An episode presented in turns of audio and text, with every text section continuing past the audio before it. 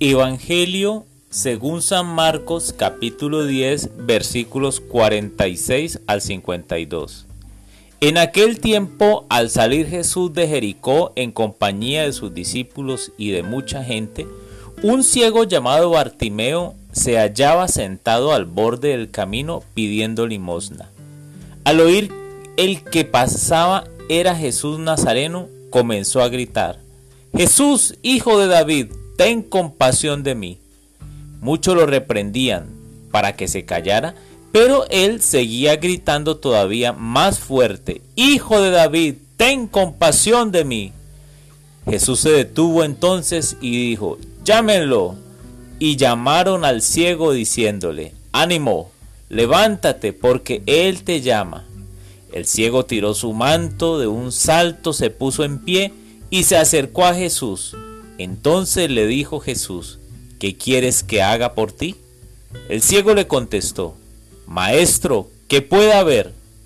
Jesús le dijo, Vete, tu fe te ha salvado.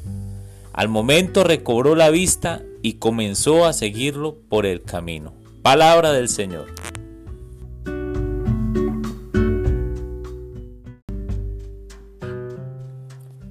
Hola mis amigos. El día de hoy, en la etapa de ciclismo número 17 del Giro de Italia, Egan Bernal tenía disminuidas sus fuerzas después de muchos kilómetros acumulados y de esfuerzos titánicos de los últimos días donde demolió con potencia a sus rivales para mantener el liderato de la carrera. Pero hoy fue un día diferente donde necesitó de un amigo. Este fue el caso de Daniel Martínez, compañero de equipo, quien estuvo a su lado animándolo a seguir adelante. Esto mismo enfrentó Bartimeo, un grupo de personas que lo invitaban a callarse, pero también tuvo otro grupo de personas que lo invitaban a levantarse porque Jesús le llamaba. Las preguntas, ¿a qué grupo de personas perteneces tú? ¿A cuántos has animado en el camino? ¿A cuántos has callado en el camino? Las consecuencias de nuestras actitudes y palabras pueden llevar a la cima a una persona o llevarla al abismo. Qué diferente es cuando alguien te dice, ánimo, si se puede. Tú puedes lograrlo. Da lo mejor de ti. Vas a salir adelante. Hoy es un buen día. Continúa. Sigue. Avanza hasta la meta. No te rindas. Aquí estoy para ti. En fin.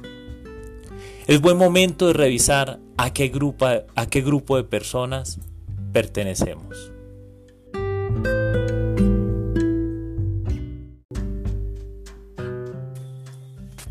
Jesús, este día quiero pedirte perdón por las veces en que le he fallado a mi familia, a mi esposa, a mis hijos, por las veces en que no he tenido palabras de ánimo cuando están cansados en el camino.